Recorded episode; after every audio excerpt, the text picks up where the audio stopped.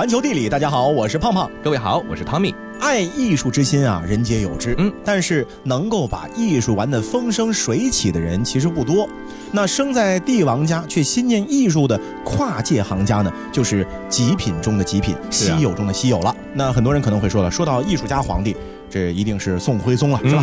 啊，中国最懂艺术的皇帝，艺术天子是。但其实啊，除了宋徽宗之外，中国古代千年封建王朝下的帝王啊，还有不少深谙艺术之道的。嗯，咱们就从唐朝开始说起吧。唐朝呢，是咱们中国舞蹈发展史上的一个繁盛期，在对歌舞的分类上呢，比其他的各个朝代呢更加的细致。比如说，著名的公孙大娘剑气舞呢，就是曾经得到过杜甫的称赞。他说啊，梨园子弟散如烟，女乐余姿映寒日。而唐朝歌舞的集大成者《霓裳羽衣曲》呢，正是由唐玄宗所谱写的。这个唐玄宗呢，是不仅是勤于治国、忠于爱情，还推动了唐代歌舞艺术的发展。陛下，今日乃中秋月圆之日。月明星稀，微风轻拂，陛下何不在这月宫中多留恋一会儿？大师所言极是，看着这皓月当空，听着这曼妙乐曲，真是令人心旷神怡。这些女子，哎，在演绎什么乐曲啊？陛下，这些仙女们正在练习泥衣舞曲。哎，这调子甚是好听。寡人想在此基础上好好改进一番，那贫道便静候陛下大作了。传说啊，唐玄宗醉心于乐曲，因而呢记下声调，由此创作出了《霓裳羽衣曲》。嗯，这首曲子啊，就有一点道家的色彩，是充满了刚柔并济、缓急交错的韵律感。杨贵妃独舞此曲，翩若惊鸿，皎若游龙，就好像是仙女下凡一样。是的，这个《霓裳羽衣曲》呢，全曲呢一共分为散曲、中序、去破三个部分。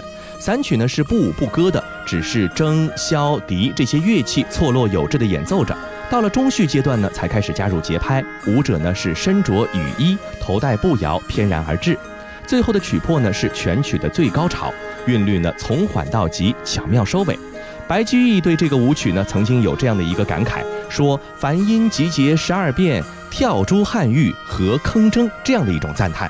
可惜啊，这个唐朝后来安史之乱之后呢，这首曲子就失传了。五代的时候，南唐后主的昭惠皇后整理过残谱。宋代的姜白石呢，曾经在这个偶然之间呢，是得到了《霓裳羽衣》的中序的第一段乐曲，并且呢，把它编入了《白石道人歌》中，才使得这部作品呢，能够以一个片段的形式流传下来。好，咱们再来看看最著名的艺术家皇帝，就是这个宋徽宗了。身为徽宗赵佶的一生啊，可以说是跌宕起伏。身为帝王呢，他可以说是失败的；但是作为艺术家，他无疑是一个成功的艺术家。难怪啊，这个元朝的宰相脱脱啊，在写罢《宋史徽宗赵佶传》之后呢，执笔而感叹。说宋徽宗诸事皆能，独不能为君耳。就是什么不能做，他偏偏做了那个。是，其实如果他生在一个豪门望族里面，兴许他就是一个中国古代史上最有名的艺术家了。没错。那毛笔字体瘦金体呢？我们都知道是宋徽宗的首创。嗯。那不同于唐朝书法的内敛丰润，瘦金体是笔力飘逸、锋芒毕露、气韵脱俗。今天的仿宋体呢，其实就是从瘦金体脱胎换骨而来。嗯。《牡丹帖》是徽宗瘦金体的一个代表作，全帖虽然只有一百十个字，但是却潇洒飘逸、刚柔相济，结构和行笔都是恰到好处。嗯，那和他的书法风格相似啊，宋徽宗的工笔花鸟画呢，也是讲究意境的，并且达到了很高的艺术境界。比如说这个《瑞鹤图》呢，就是徽宗的花鸟画中的一个代表作。这幅作品呢，是一改传统花鸟画构图的方式，画面中呢是散布于天空中的仙鹤和地面一线的屋檐形成了对比，充满了参差错落的这样的一种美感。是的，那么作为一个重度艺术爱好者，或者说咱们就说这是一个艺痴，嗯，宋徽宗呢还设立了皇家绘画学院，把绘画作为科举考试的内容。这座皇家绘画学院不仅培养了像张择端、王希孟这样的大家，还流传着许多风雅的宫廷故事。在每年以诗词做题目的画家考试中呢，宋徽宗都是亲自出题，题目一般啊就是一句诗，应考者要在规定时间之内根据诗来作画。那清代的时候呢，咱们来看看皇帝和艺术的关系呀。这雍正皇帝当时啊批阅奏折的时候，给臣子们写过这样的一段朱批：朕就是这样汉子，就是这样秉性，就是这样皇帝。尔等大臣若不负朕，朕再不负尔等也。免之。这看上去不像是一个皇帝写的话哈，呃，但是也听上去挺仗义的，有点有点带头大哥的感觉。没错，那事实上呢，素来以勤勉著称的雍正皇帝呢，不仅是这样的一位性情中人，而且呢，也有着很高的艺术修养。雍正一朝的瓷器，尤其是青花瓷呢，可以说是清新明快，色泽清脆，达到了很高的艺术水平。雍正瓷的总体风格呢，则是典雅精致的。雍正时期瓷器的造型呢，还有它的花纹、尺寸，很多都是雍正皇帝他亲自来规定的。那除了对瓷器的鉴赏之外呢，雍正的书法呢，也在历代的皇家书法中呢是独树一帜。其作品呢，整体上借鉴了董其昌和赵孟俯的风格。乾隆即位之后呢，曾经把这个雍正帝的作品呢奉为护国宝物，藏在内宫，觉得是一个很有价值的一个艺术品。其实历朝历代啊，但凡是盛世的时候的皇帝，一般都是有着较高的艺术修养的。是因为一个国家的强盛，不仅仅是体现在了军事上，体现在了 GDP 上面，这艺术的氛围也很重要。没错，说到对艺术的喜爱呢，刚才说的几位帝王呢，可谓是身体力行，自己呢都快成了半个艺术家了。嗯，而那些没有艺术细胞，却是又想附庸风雅的皇帝呢？一般啊，就要靠收集艺术品去彰显自己的艺术造诣了。是，那么其中呢，像象牙这种材质啊，就是他们的收集热门。嗯，在全世界范围之内呢，象牙也算得上是顶尖的一个艺术工艺品了。是，当然现在不能，但是在古代还没有规定的时候啊，其实全世界都是对象牙趋之若鹜。没错。然而，随着大象被不断的猎杀呢，它们的生存状态是危在旦夕。人们对大象的保护和对象牙制品销售的打击呢，也是让保护大象的话题渐渐被人们所熟悉。是的，今天呢，咱们就来找到一个大象保护的环境中，来看一看大象保护究竟遇到了什么问题。联合国教科文组织认定的世界遗产地勒塞尔生态系统呢，是位于印度尼西亚苏门答腊岛的最北端。有着生物多样性明星地区这样的美誉，可是如今啊，它却饱受摧残。最为恶劣的呢，要数油棕榈树的种植者对森林的破坏，导致当地以大象为代表的野生动物栖息地受到了严重的威胁。行走小百科，勒塞尔生态系统不但拥有苏门答腊岛面积最大的完整雨林，还有各种形态的栖息地，包括高山草甸和泥炭沼泽等等。岛上种植的棕榈树呢，可以用来提炼棕榈油，它是各种化妆品、洗发水、深加工食品和生物柴油的原料。不但应用极为广泛，而且呢，具有相当持久的保质期。问题在于啊，油棕榈树的种植者贪得无厌，在蚕食森林的过程中，经常触犯法律。这些油棕榈树种植公司大肆砍伐，影响了苏门答腊大象、老虎和猩猩们的生活环境。苏门答腊象的具体的数量呢还不清楚，但是最多呢也就是在七百到一千头左右啊。是，据环保组织的估算，在过去的十年里面呢，苏门答腊象的数量至少减少了七成多。嗯，那主要的原因呢，就是栖息地的丧失将它们压迫在了一个更狭小的空间，还阻断了它们常年途经的一个迁徙通道。嗯，那么同时啊，这个油棕榈树种植园呢是侵占了苏门答腊象九成的基本栖息场所，导致苏门答腊象的未来已经是命悬一线了。世界真奇妙。苏门答腊岛占据着印度尼西亚国家领土的四分之一，这里是一个名副其实的生物宝库。岛上仅哺乳类动物就有一百七十六种之多，除此之外还有众多的爬行类、两栖类动物。岛上三座国家公园，除了乐塞山之外，还有葛林芝、塞布拉和南巴里桑山。它们于二零零四年一起被联合国教科文组织定为世界遗产保护区。苏门答腊岛又称美南卡巴岛，意思就是水牛的胜利。一千五百年前，苏门答腊岛是我们爪哇的，苏门答腊岛是我们马来亚的，我们的，我们的。别吵了，我们双方。各选出一头足以代表自己力量的水牛，让他们决斗，以其胜负来决定苏门答腊岛的归属。嗯，行，这个办法好，可以，这个公平。老三，赶紧把我们的牛都圈到一起，我要亲自挑选。就这样，苏门答腊岛获得了美南卡巴岛的名称。至今为止，印度尼西亚还流传着斗牛的习俗。说到这个苏门答腊岛呢，其实生态环境真是特别的好，是大部分地区啊都被热带森林所覆盖，属于热带雨林带。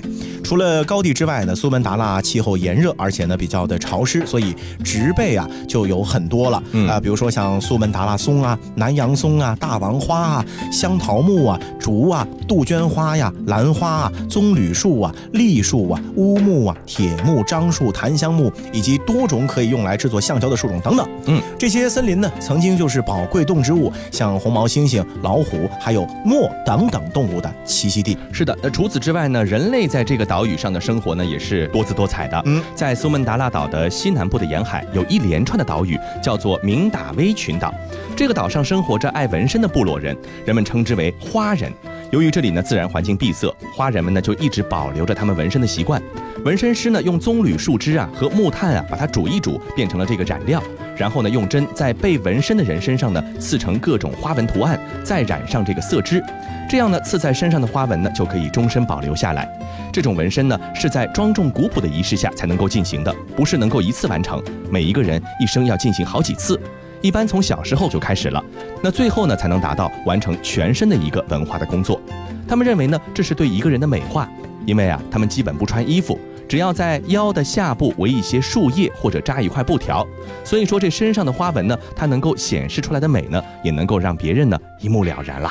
可是啊，随着人类在当地雨林中活动的增多，生物资源也是面临着越来越严重的威胁啊。嗯，你再怎样的丰富，也经不起糟蹋呀。是，猩猩已经不到五千只了。苏门答腊的生态环境问题呢，是引起了广泛的关注。希望啊，苏门答腊岛这座天然的生物宝库能够保持它的原貌，还它一片清净。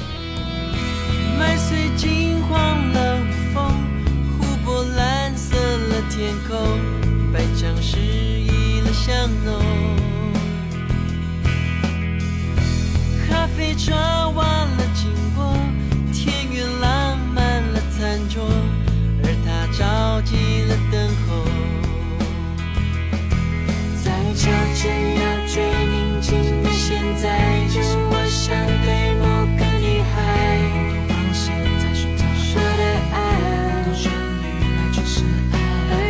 世界。最美丽的色块，是你嘴上那片留白，为它存在。我爱你这句话，秘密了整个炎夏。那束玫瑰或许会悄悄地告诉他，麻雀在庭院嬉闹，盛开的乔治亚。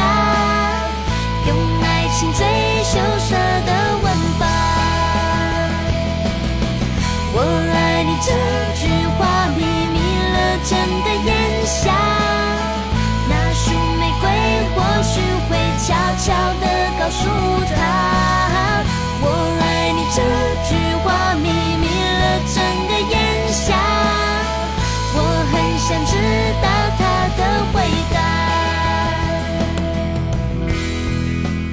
麦穗金黄，蓝色天空失了香浓。无风，咖啡抓瓦，浪漫餐桌，田园经过，而他着急了等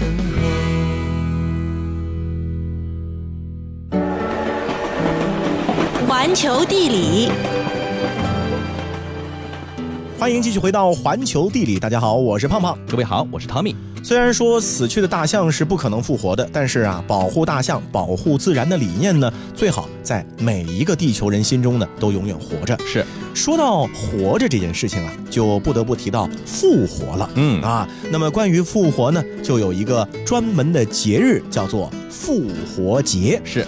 复活节在西班牙语世界里面呢，绝对是至关重要的一个节日啊。嗯，其中啊，尤以西班牙南部的这安达卢西亚庆祝活动呢是最具风情。嗯，作为一个行政区，安达卢西亚和在此地诞生的诗歌一样，有点自相矛盾。嗯，你比如说，炎热的海滩和寒冷的山区是并存的。嗯，还具有一种特别的精神气质。吸引很多的艺术家呢前去朝圣，也催生着艺术家像这个毕加索呀、呃洛尔卡等等等等，都是在安达卢西亚进行的创作。是的，那这里的生活节奏呢，可以说是混乱无序的啊，也挺有艺术气质的。嗯，自然风光对人们的想象力的影响呢，是潜滋暗长的，就有着很大的促进作用。毕加索对安达卢西亚的眷恋之情呢，是非常的深刻，以至于他旅居法国多年之后啊，在生命的最后时日，仍然还是选择回到这里。那到底是什么使得安达卢西亚如此的令人神往呢？世界真奇妙。一八一二年，西班牙在安达卢西亚签署了第一部宪法。随着外国人的涌入，赋予了该港口国际大都市的气质。安达卢西亚辖辖八个行政区，其中塞维利亚更加宏伟壮观。阿拉伯文化对格拉纳达的影响至今犹存，而加的斯则是狂欢节和讽刺之乐的发祥地。咱们来看看这个加蒂斯啊，波光粼粼的水域啊，成就了加蒂斯这个地方。英国作家洛瑞里他就在他的作品中这么写道：说啊，这是一座炽热耀眼的城市，像是蓝色玻璃上的白色涂鸦，闪烁着非洲之光。那么这么说啊，真的是名副其实的。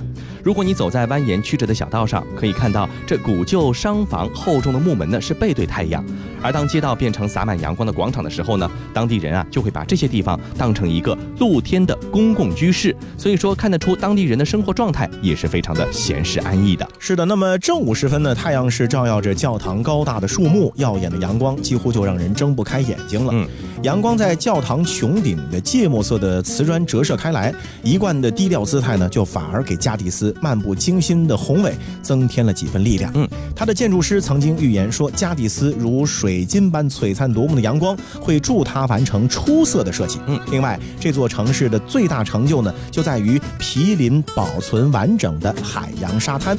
沿着近乎月牙形的海岸线，一天中唯一要做的事情啊，就是踩着欢快的步伐去吃一盘从小吃店买来的新鲜凤尾鱼。是的，接着呢，咱们再走向内陆，深入安达卢西亚，到达了一个叫做隆达的地方。海明威呢就非常喜欢隆达的夏季，这个呢其实不足为奇，因为这儿呢是现代斗牛活动的诞生地。他呢还把它写入了小说《丧钟为谁而鸣》之中。德国小说家、诗人莱纳·玛利亚·里尔克呢也是非常非常喜欢这座城市的。电影导演奥森威尔斯也不例外，他对这座城市的爱呢是如此浓烈，以至于他的骨灰啊就被从加利福尼亚运到这里来进行安葬了。那通过了隆达市呢，就来到了阿勒普耶罗斯啊，这里的空气呢比较的稀薄，土地呢会散发出神秘的气息。在阿勒普耶罗斯的卡皮雷拉村啊，白色的建筑呢是坐落在山边，显得是非常的夺目。在这个村庄的郊外呢，你仍然可以看到这样的民居。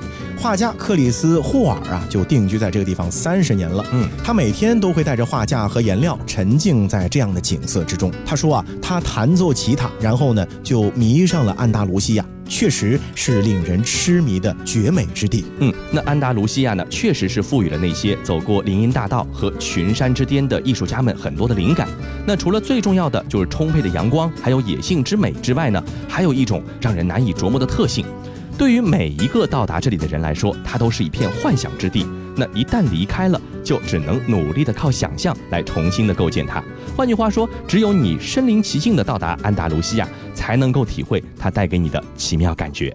那像安达卢西亚这样的地方啊，会让去过的人呢都是流连忘返的。嗯，而对于很多的文艺青年来说呢，其实世界旅行地图呢是由很多的大师组成的。是啊，他们不看城市，不看风景，是看的是艺术大师。没错，比如说博尔赫斯之于阿根廷啊，海明威之于美国呀，叶芝之于爱尔兰，或者毕加索之于西班牙，以及聂鲁达之于智利。嗯，许多探访智利的人呢，其实就是捧着聂鲁达的诗集而开始的智利之旅。是那些诸如“爱情太短而遗忘太长”的诗句啊，在漫长的旅途中是换回了无穷的少年之心。嗯，那咱们来看看智利这个国家啊，嗯它其实是拥有着狭长如利剑一般的地形，特别有特点啊啊。那么神秘的复活节岛，还有世界级的葡萄美酒，还有世界上最好吃的樱桃和蓝莓等等等等。但是啊，这些旅游攻略书上罗列的特点呢，还是单调了一点。有趣的是呢，无论你走到智利的什么地方，似乎都能够归到聂鲁达的诗歌里。他早早的呢，用尽了人间词汇，写遍了智利。那么那些诗歌呢，就成为了全世界最美的导览词。毫无疑问，这位一生游历世界，又经历过上世纪最魔幻大时代的诗人呢，就是智利旅游的最佳代言人了。我们一起来回顾一下，在一九七年的时候呢，聂鲁达是获得了诺贝尔文学奖。在颁奖词里是这样写的：说聂鲁达的诗歌啊，以大自然的伟力复苏了一个大陆的命运和梦想。而他一生对于智利的讴歌和挚爱，从樱桃树到葡萄酒，从北部沙漠到南方大森林，为我们呢也是提供了太多太多的风景和线索可以去追踪。是的。那聂鲁达对于自己的智利呢，也是爱得非常深沉的。他曾经说过啊，不了解智利大森林的人呢，也不会了解我们这个星球。又说智利的雨呢很有耐性，是会绵绵不断的从灰暗的天空落下来。他又说呢，智利的葡萄酒是世界上最红最红的，是优雅而智慧的。还说智利人呢是有着和广袤空间相称的博大爱心。可以说，这书本和姑娘、酒瓶和航船、动物园和大森林、旅行线路和整个国家，有关智利的一切，聂鲁达是样样熟悉。即便你说你不是个文艺青年，也没有读过聂鲁达的诗，嗯，但是旅行智利的时候啊，也该去聂鲁达的居所转一转。虽然说大多的名人故居啊，就是陈列一些老的家具啊，这复原品，嗯，旧时的生活痕迹早就被覆盖了。游客呢，顶多从讲解员聊的主人八卦里面获得一些趣味。但是聂鲁达在智利的三处故居啊，绝对和其他故居都不一样。没错，那其实呢，这些居所呢，聂鲁达呢也是苛刻选址，费心营造。无论是坐拥海甲白浪的黑岛船形石屋，还是能够俯瞰到整个瓦尔帕莱索旧城和港湾的小阁楼。再或者是隐居于圣地亚哥市郊的地方，正对着山涧瀑布和动物园为邻的丛林密屋，聂鲁达呢已经用他自己的方式存住了智利最美的风景和最妙趣的日常生活了。说到聂鲁达啊，还有很深的中国情节。嗯，他一生呢曾经三次到访中国，分别是在一九二八年、一九五一年和一九五七年。他写夜上海，写昆明石林，写重庆的各种怪异小吃啊，写诗意弥漫的长江三峡。更有意思的是啊，他当年来中国呢，是经过西伯利亚大铁路，再到贝加尔湖，直到今天啊，这依然是文艺青年所追寻的探索之路。是的，那就像所有大城市对于遥远乡村里的孩子的呼唤那样，首都圣地亚哥同样也是诗人聂鲁达年轻时候的梦想。他离开南方家乡的大森林，在这里呢完成了第一本书，从这里呢也走向了大千世界，并且最终又回到了这里，为心中的理想而战。聂鲁达呢将对圣地亚哥所有的爱恨全部倾注在他的诗句中，而我们呢也得以从那些隐约的诗篇里领略到一个更加感性和丰沛的圣地亚哥。我们甚至失去了黄昏，聂鲁达。彼时，你在哪里呢？那里还有些什么人？说些什么？为什么当我哀伤且感觉到你远离时，全部的爱会突如其然的来临呢？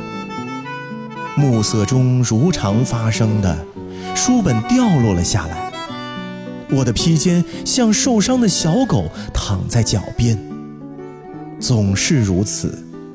朝暮色抹去雕像的方向，你总是借黄昏隐没。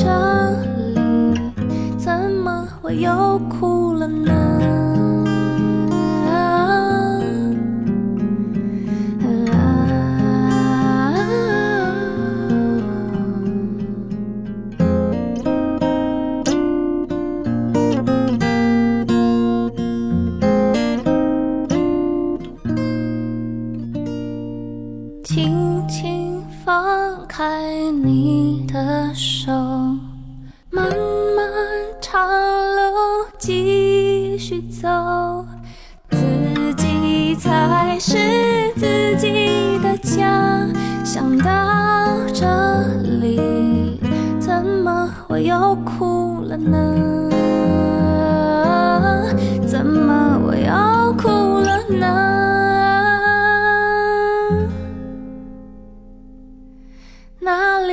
是我的家。